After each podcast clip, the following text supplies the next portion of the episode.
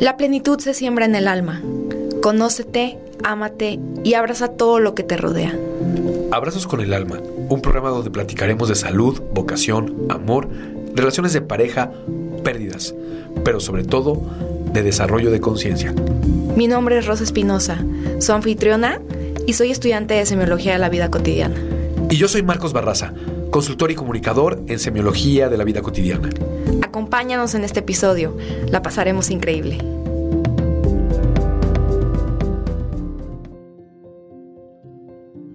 Bienvenidos a nuestro segundo episodio de Abrazos con el Alma. Hola Rose, bienvenidos. Hola. ¿Cómo estás? feliz, estoy súper feliz, no me la creo otra vez de que sea nuestro segundo episodio. Muchas gracias, felicidades, te lo mereces. Tú también, Marquitos. Y bueno, para presentarnos, van a decir quiénes son estos dos muchachos. Yo soy Rosa Espinosa, soy estudiante de semiología de la vida cotidiana y Marquitos. Yo soy Marcos Barraza, soy consultor y comunicador en semiología de la vida cotidiana. Bienvenidos a Abrazos con el Alma, a nuestro segundo episodio. Nuestro segundo episodio nombrado ¿Acaso vivimos en una cultura del sufrimiento? Ah, qué buena pregunta. ¿Acaso vivimos en una cultura del sufrimiento? ¿Tú qué, crees, ¿Tú qué crees, Rose, en estos... ¿Sabes qué creo? Eh, le encanta al, a las estructuras vendernos lo que es fácil comprar. Sí. Entonces, es muy fácil, a, veces lo pienso así, siempre hay canciones en, en, la radio que hablan de un desamor. Así de, aquella me dejó, él no me quiere, prefirió a otra, aquí estoy yo, que tanto te cuidé, que tanto te quise, hice todo por ti y me abandonaste como si fuera yo un, un, papel del bote de basura, etcétera, etcétera, etcétera. Hay un... N mil poemas de... A la cultura del sufrimiento. A la cultura del sufrimiento. ¿Por qué será? Porque todos tenemos guardado en el bolsillo un amor imposible, una pérdida, una sensación de que no, no nos merecieron. De que algo no funciona. De que algo no funcionó. y entonces es muy fácil, cada vez que cantamos una de estas canciones, poner todo el corazón y el alma y dedicárselo a aquel ser que no podemos decir a veces en voz alta. aquel ser con el cual no funcionó. se crean aquí. Marquitos y yo nos contamos todo. bueno, pero. es em, muy fácil. Es muy fácil abrazar el sufrimiento porque todos hemos tenido pérdidas. Sí. Todo el tiempo se trata de pérdidas. La vida se trata de pérdidas. Mira, Alejandro Jodorowsky menciona un aforismo precioso, o no sé, un concepto precioso que dice: Cada vez que la vida te quita algo, eres más tú. Wow. Es maravilloso. es maravilloso. lo dicho, Marquitos. Es impresionante porque siempre creemos que somos lo que no somos. Pienso que soy mi carro, pienso que soy mi posición económica, pienso que soy mi puesto, pienso que soy mi pareja, pienso que soy mis hijos, pienso que soy todo lo que no somos. Entonces nos confundimos porque cuando te dejas, cuando pierdes cualquiera de estas cosas que crees que eres, Imagínate si no sé qué soy y si creo que soy mi puesto y de repente hay un recorte y ya no tengo mi puesto, ya no, ya no soy eso. Entonces vaya crisis. Te corta el novio y ya no eres nada. Exactamente, todos tenemos pérdidas. Sí. Entonces es muy fácil que en la cultura popular nos vendan eh, poemas de pérdidas, novelas de pérdidas, canciones de pérdidas, situaciones de pérdidas todos vamos a poder conectarnos con esa, con esa eh, causa. con esa situación. Y vamos a cantarlos del fondo de nuestro corazón. Porque vamos a conectar. Oye, Marquitos, y entonces, ¿por qué abordamos el tema de del sufrimiento en este capítulo, en este episodio número 2 de Abrazos con el alma? Porque en semiología la vida cotidiana hablamos del, de que vivimos inmersos en esta cultura del sufrimiento. Porque es importante darnos cuenta en primera de esto. Mira, yo te voy a poner un ejemplo, ¿no? Toda mi vida, toda mi infancia, he estado familiarizada con las novelas. Desde que estaba pequeña, en mi casa era normal este estar con la tele viendo a la Talía sufriendo. No, o sea, neta el otro día estaba viendo Uno pensaría que ya no sufre. Espérate, estaba viendo un- así un cortometraje de que, guay, o sea, ¿por qué las novelas mexicanas o óperas mexicanas son tan... eh, fueron tan exitosas, ¿no? Y de que son súper trágicas. No manches, pobre la María... ¿cuál es- ¿Cómo se llama la de la playa? del barrio. No, la de la playa. María del mar. María del mar. Marimar, no manches. O sea, neta le pasa de todo. O sea, come, saca la, la pulsera de oro del lodo con la boca. Y luego le explota el avión al marido.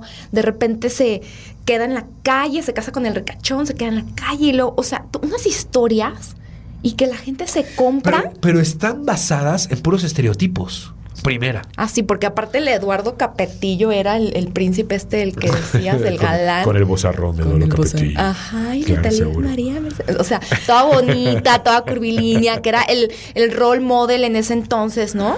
De, de nuestra sociedad. O sea, ¿por qué nos compramos esto? ¿Por qué es tan normal escuchar esa música, ver caso cerrado, ver este. Caso cerrado. No manches, no, hay, es- hay que aceptar que son creativos, ¿eh? Creativos. Cada o sea, la música de tan tradicional mexicana de la banda. Bueno, a mí me gusta el recodo, pero el recodo de ti, ti, ti, ti, ya sabes, de brincar y no el recodo de Las letras. el sufrimiento. ¿Por qué? ¿Por qué nos compramos esa cultura? A veces le Ya reclamo yo hasta el, ¿no? hasta el grande de Benedetti, ¿eh? que es grande, ¿no? O el José José, el, el poeta José José, ¿no? ¿Es Que- pegarle a dónde? ¿A qué le están apostando en esta cultura? ¿Por qué le seguimos al rollo? ¿Por qué no nos gusta avanzar de ahí? Cuestionarnos, salir de eso. Tiene que ver con la personalidad, tiene que ver con, con, la con lo que estamos inmersos. Imagínate, eh, tiene muchas aristas esta, esta situación, muchísimas aristas. De hecho, eh, parte del trabajo terapéutico, el trabajo de consultoría que hacemos como semiología, casi todo el trabajo está encuadrado en el, en el tema del sufrimiento. Como te lo mencionaba en, en la en nuestro bloque o en nuestro programa anterior, el sufrimiento es un termómetro. E- Es parte, es cuando el termómetro está, está indicando que algo está mal. El dolor y el sufrimiento son indicadores de que algo está mal. El dolor sería un indi- indicador de que algo en el cuerpo físico está mal y el sufrimiento sería un indicador de que algo en la psicología no está funcionando de manera correcta. El sufrimiento básicamente es un proceso humano donde no estamos aceptando la realidad, donde creemos, hay una confusión. Eh, piensa en esto, o sea, técnicamente lo podría decir desde semiología de la vida cotidiana, pero quiero ser un poco cauto con las partes técnicas. Eh, tenemos, yo podría sufrir por mi, por mi, Por tu muletilla. Por mi muletilla. Del E. Esperemos que en los siguientes programas se le quite, pero bueno. Eh, por lo menos ahorita la dije una vez, pero ya la vi. Voy a tratar de no ver, de verla de nuevo y no voy a sufrir por eso. Tampoco lo voy a sufrir. El sufrimiento es cuando llega algo y no podemos comprenderlo. Cuando algo no cabe en nuestra psique. Los seres humanos no vivimos. Esto es, no es lo que está afuera una determinante de cómo vivimos. Una situación externa no es la determinante de nuestra emoción. Nos deja la pareja, no es una determinante del sufrimiento. Perdemos la salud, no es una determinante del sufrimiento. Perdemos el trabajo, no es una determinante del sufrimiento. Se quema la empresa, no es una determinante del sufrimiento. Se te muere un hijo. Se te, te vas a los extremos, se te muere un hijo, pierdes una pierna, eh, te- Son cosas que pasan. So, ah, puede pasar cualquier cosa en la vida. Cualquier cosa. De hecho, perder la edad, esto es, ya no tengo 20, ya no tengo 40, ya no tengo 60. Y se pierden muchas cosas cada vez que pasan esas cosas. Cada vez que pasa la edad y pierdes la juventud, entre comillas lo pongo, eh, cambia la situación real, la situación de vida. Es un nuevo principio de, de- de- de vida. Y si no te está, no tienes la capacidad de adaptarte a las nuevas circunstancias, la realidad te está presentando algo y no tienes la capacidad de adaptación, entonces hay una dicotomía entre lo que quieres y lo que está pasando. Y lo primero que se presenta es el sufrimiento.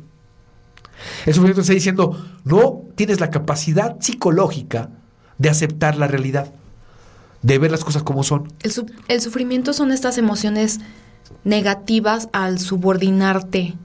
El sufrimiento es una un- emoción negativa. Regularmente uno se subordina a una expectativa. Tenemos un aforismo precioso en semiología que dice, el que siembra expectativas cosecha frustración. Entonces, estás esperando algo, quieres algo, traes tu plan de vida y de repente te lo quitan. Te lo quita la vida. Porque la vida se encarga de quitarte todo, como lo diría, diría Jodorowsky, o como también lo decimos en semiología. La vida todo te da y todo te quita. Todo. Los budistas tienen algo maravilloso en su libro tibetano de la muerte, y es un libro precioso, el libro tibetano de la vida y de la muerte de eh, Suyam Rinpoche. Maravilloso libro.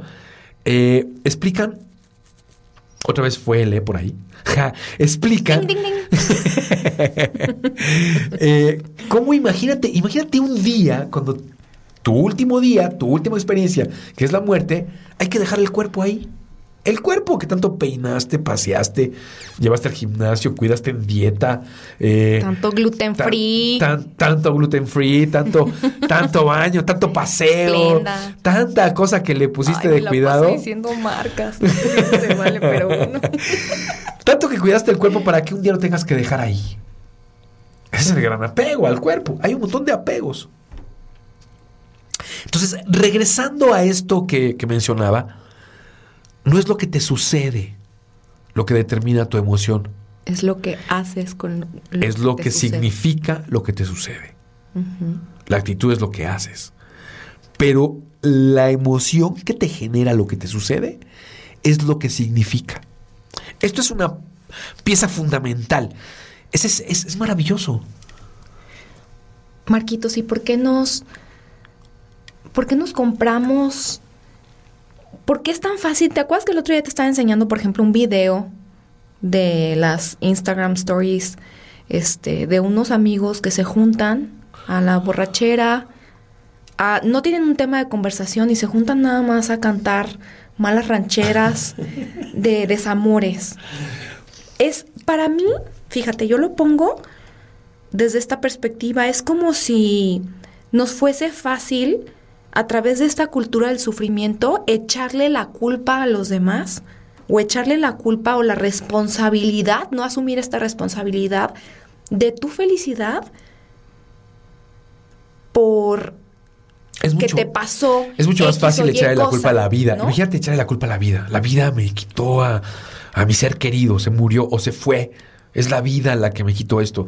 Échale la culpa a la vida y no hay, el- será la vida, pero no hay nadie responsable ahí. Exacto. Y luego que te compres, por ejemplo, no sé, este cáncer del sufrimiento, ¿no? Como Bien. de repente mi mamá, este, puede decirme, es que eh, tal persona está enferma de cáncer y, y no puede ser, y mira, yo todas las noches rezo por esta persona, o ya se murió, híjole, pues ya sabes, en la edad de nuestros papás, que está de moda morirse, de repente, pues se pone de moda, Rosita, ¿no? eso no tiene que ver con la edad. Eh, la no, gente se muere nada más por sé, la pues condición de estar viva.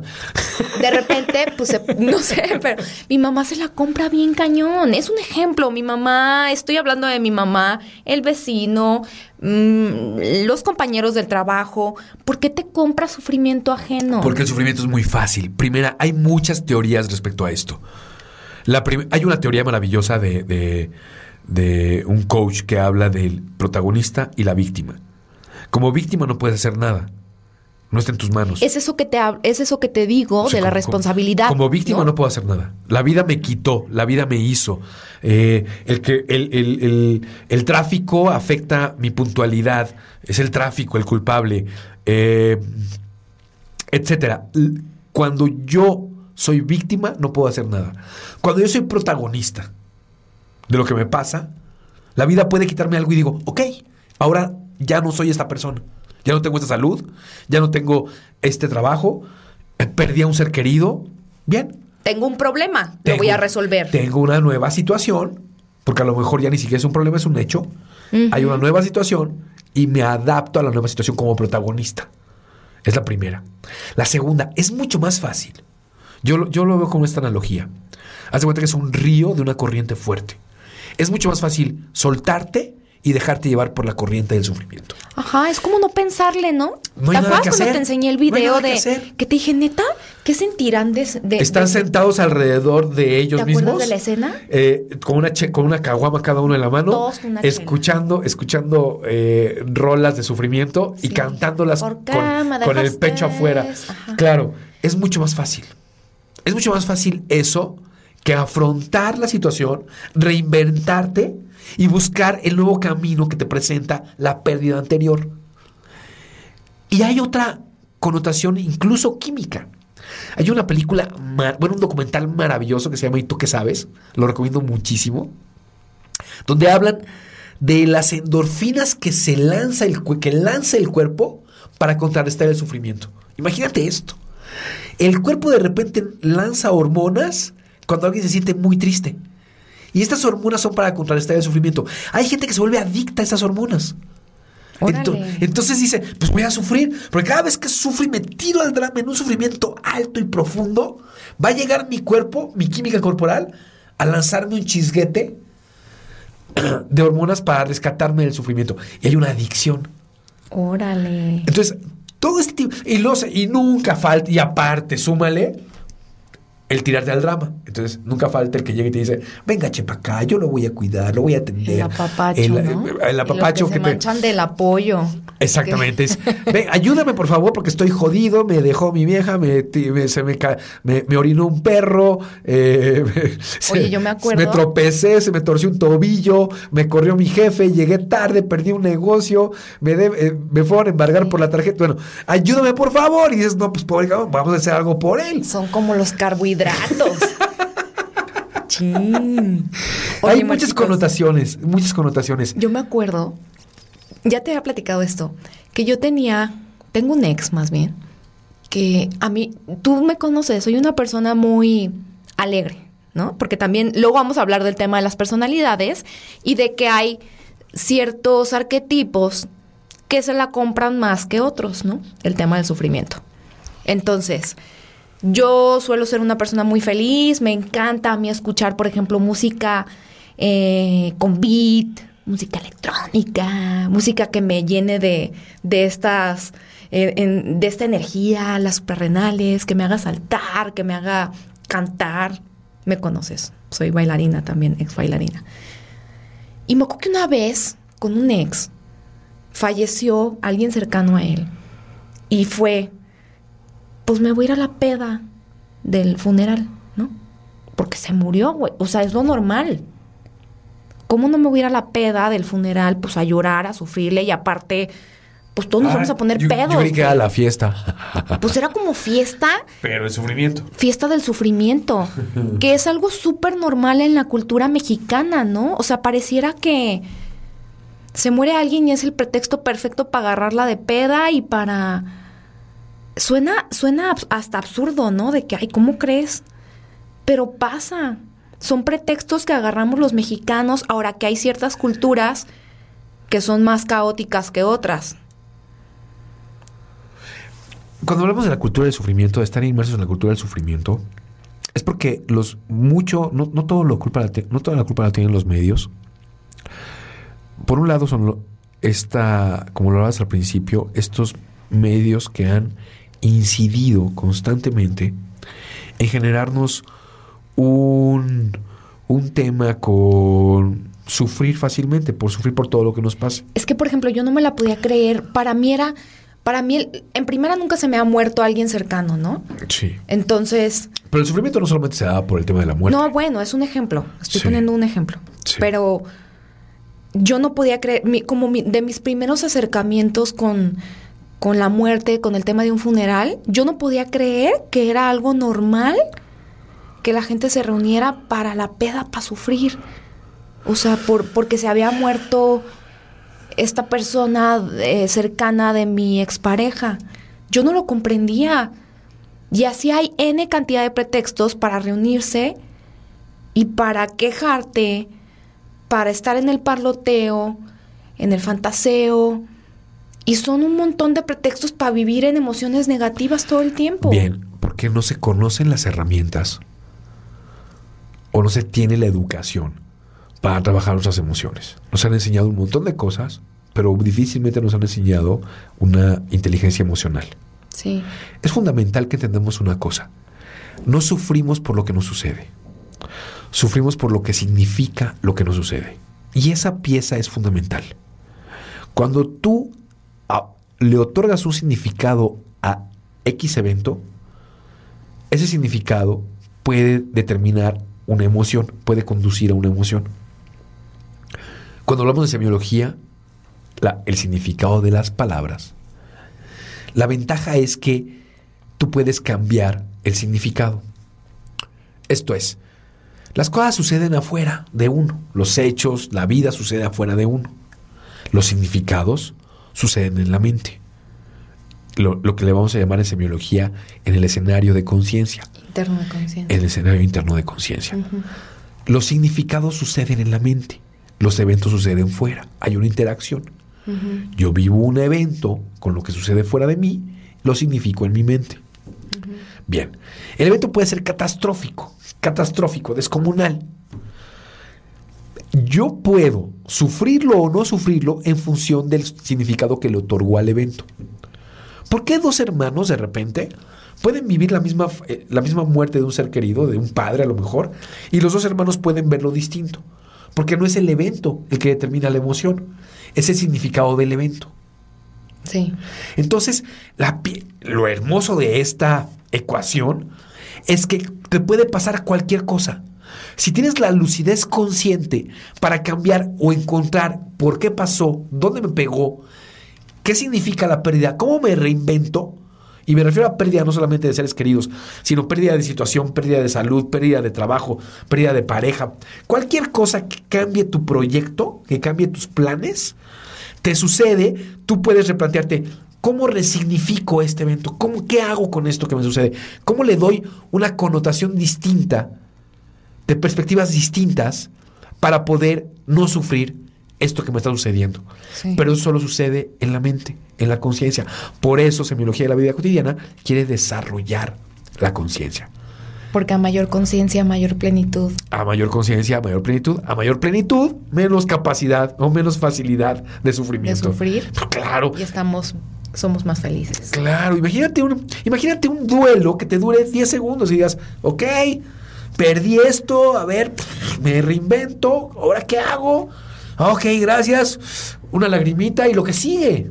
Oye, imagínate enseñar esto desde a nuestros hijos, desde pequeñitos. Estaría padrísimo, ¿no? A todo el mundo, Rose, a todo el mundo. El Ya sé. mundo está, mira, Mira, enseñarle a Santé. no quiero ser apocalíptico.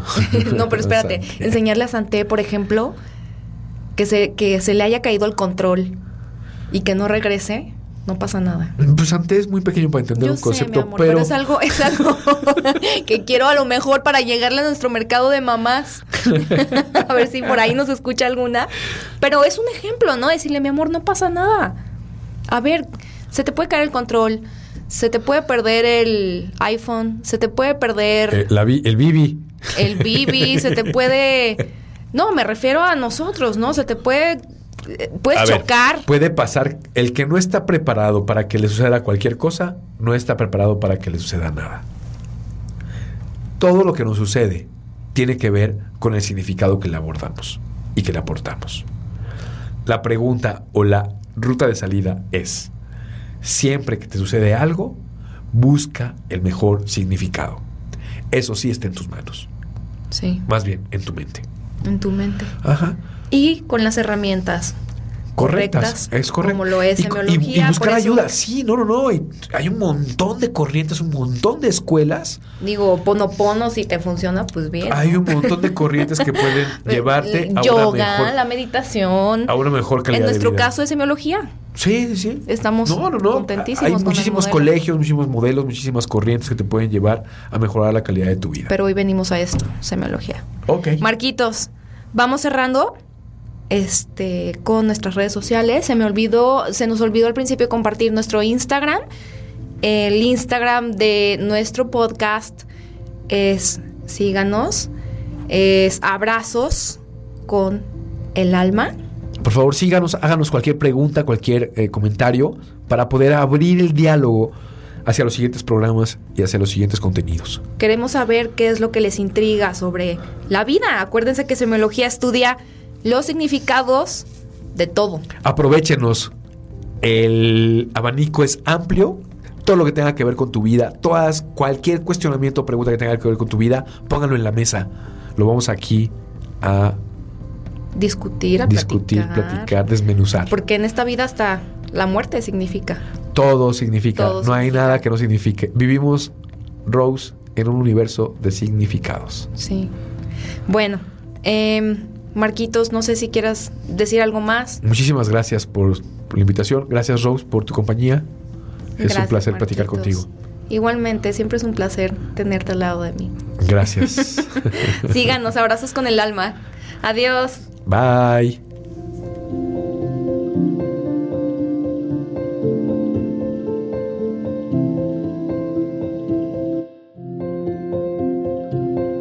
Abrazos con el alma. Un espacio para conocernos y cambiar nuestra vida.